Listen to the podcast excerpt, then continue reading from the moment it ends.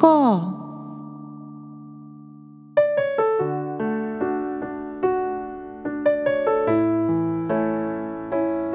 皆さんこんにちは。アンニュアセヨ風花です。新年明けましておめでとうございます。2023年の幕開けということでこの番組も2年目に入りました。皆さん今年もよろしくお願いいたします。この番組がスタートした2022年の1月最初の歌のテーマが韓国4大ボーカリストだったんですね。それぞれの名前の頭文字を取ってキムナ・パク・イーと呼ばれている4人のボーカリストでございます。キム・ボムスさんナオルさんパク・ヒョシンさんイスさんの4人ですね。去年の1月はこの方々の歌唱技術を紹介して曲をカバーするという企画をしたんですが今年も1月は4大ボーカリスト様の曲をキムナー・パク・イーの順にカバーしていこうと思います。この番組はラジオ番組なのでトークの構成を第一に考えて始めたところがあってですね今はリスナーさんからメッセージをいただけるようになってリスナーさんとの対話の中で番組を作っていけるようになったんですが始めてから番組が広がるまでの間はしばらく一人でも喋り続けられるテーマを持ってこようと思っていてそれで最初のテーマを4大ボーカリストにしたんですね。語ることが尽きないからという理由でした。つまりトークありきで選曲したんですけれども正直去年4大ボーカリストをカバーした時はまだ歌の実力が足りてなくてちょっと背伸びをして歌っていた感じだったんですね。レコーディングにも慣れていなかったので1曲を取るのに78回歌っていいテイクを継ぎはぎしてやっと音源を作っていたんですがこの1年毎週レコーディングをしてきた修行の成果でですね最近のレコーディングでは2回通しで歌って終わるっていう感じでもうできるようになってきました。だいたいね15分ぐらいでもう最近はレコーディングが終わっていますね。一応2回撮ったけどもうワンテイク目だけで OK で実質一発撮りみたいな時もあるくらいなんですね。でそれで今の状態でもう一度4大ボーカリストのカバーに挑戦してみようということで今月再びテーマにいたしました。去年よりもね難しい曲が多いんですが去年より歌えてると思いますのでそんな変化も楽しんでいただけたら嬉しいです。さて先月実は3年ぶりにソウルに行ってまいりました。無事に行って帰ってくることができたので今日はソウルで食べて美味しかった鍋の話をします。見えるラジオの方は写真も出しますのでぜひご覧になってみてください。まず12月のソウルめちゃくちゃ寒かったです。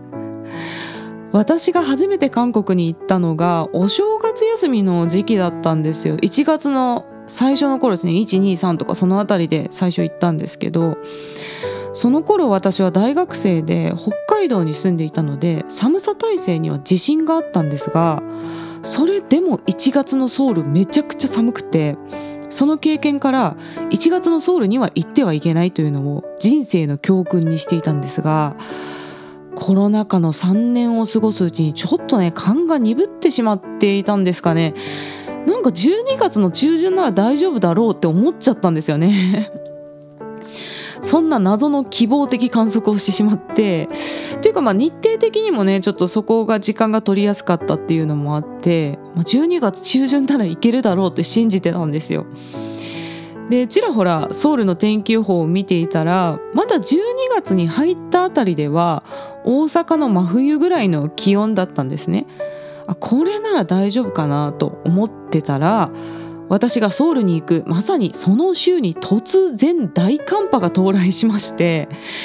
この時はね日本でも急に気温が下がったんですけどソウルはさらに激しくて連日最高気温がマイナスですね。もう永遠の氷点下の世界に突入してしまったんですよね。で出発直前にソウルの天気予報を見ていたらもう最低気温がマイナス13度とか出てるんですよ。はあこれやっちまったなと思ってたんですがもう最大限の防寒をしていくしかないっていうことで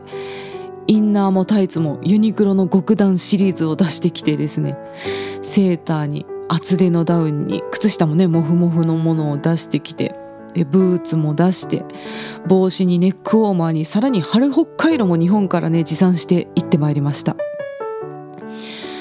あの体感暖かくしていても末端がどうしても冷えてくるので私は春北海道を足に貼るんですけれども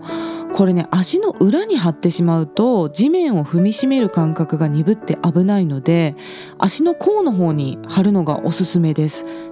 これはね学生時代のスキー部の先輩からの教えなんですね。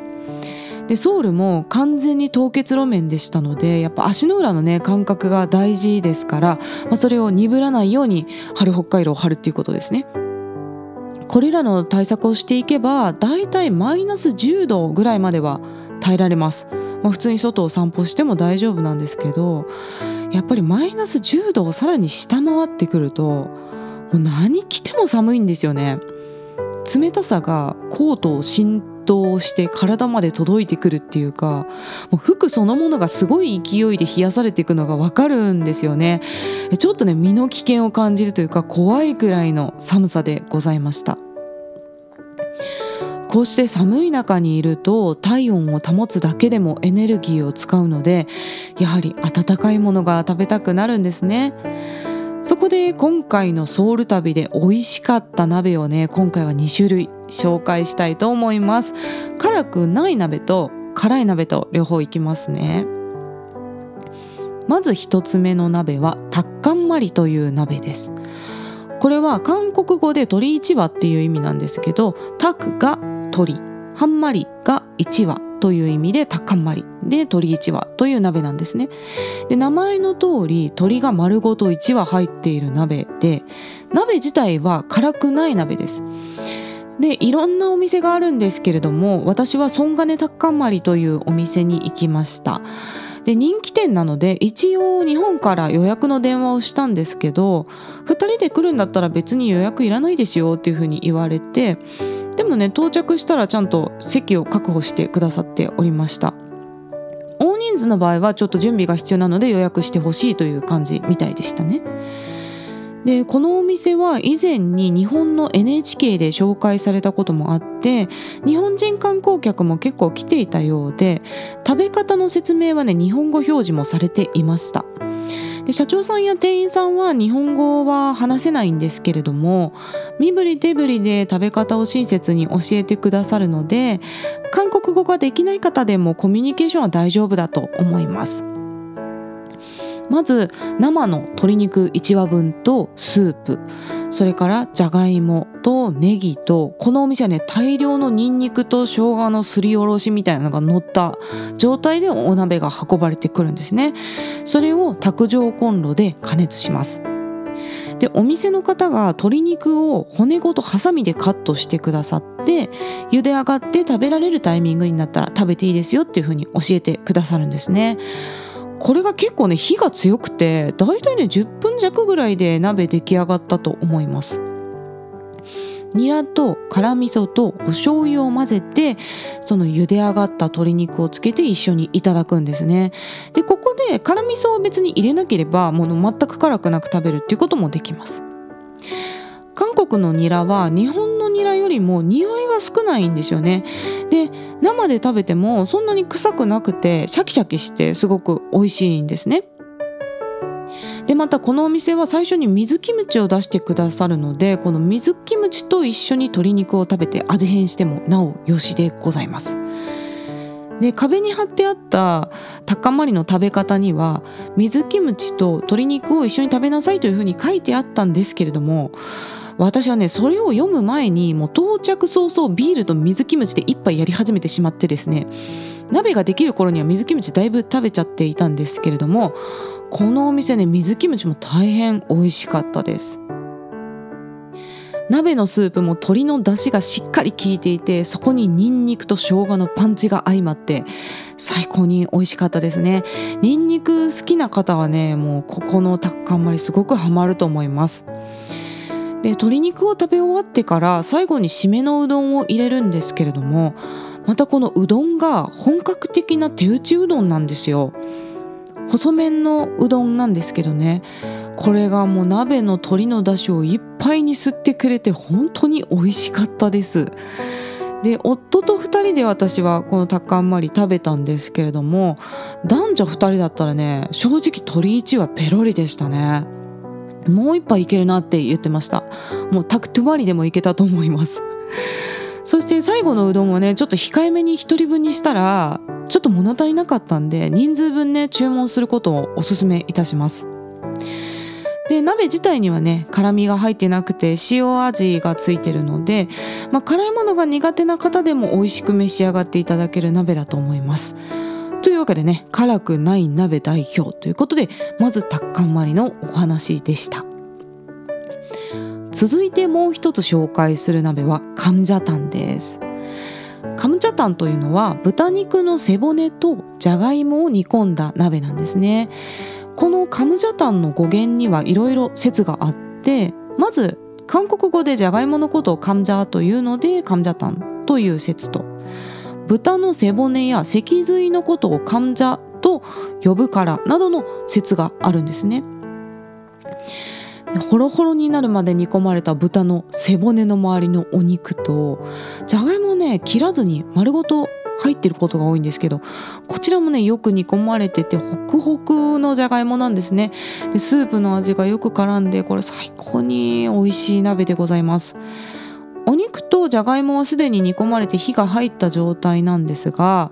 提供する時にねエゴマの葉をもりもりにのせて提供してくださるんですね。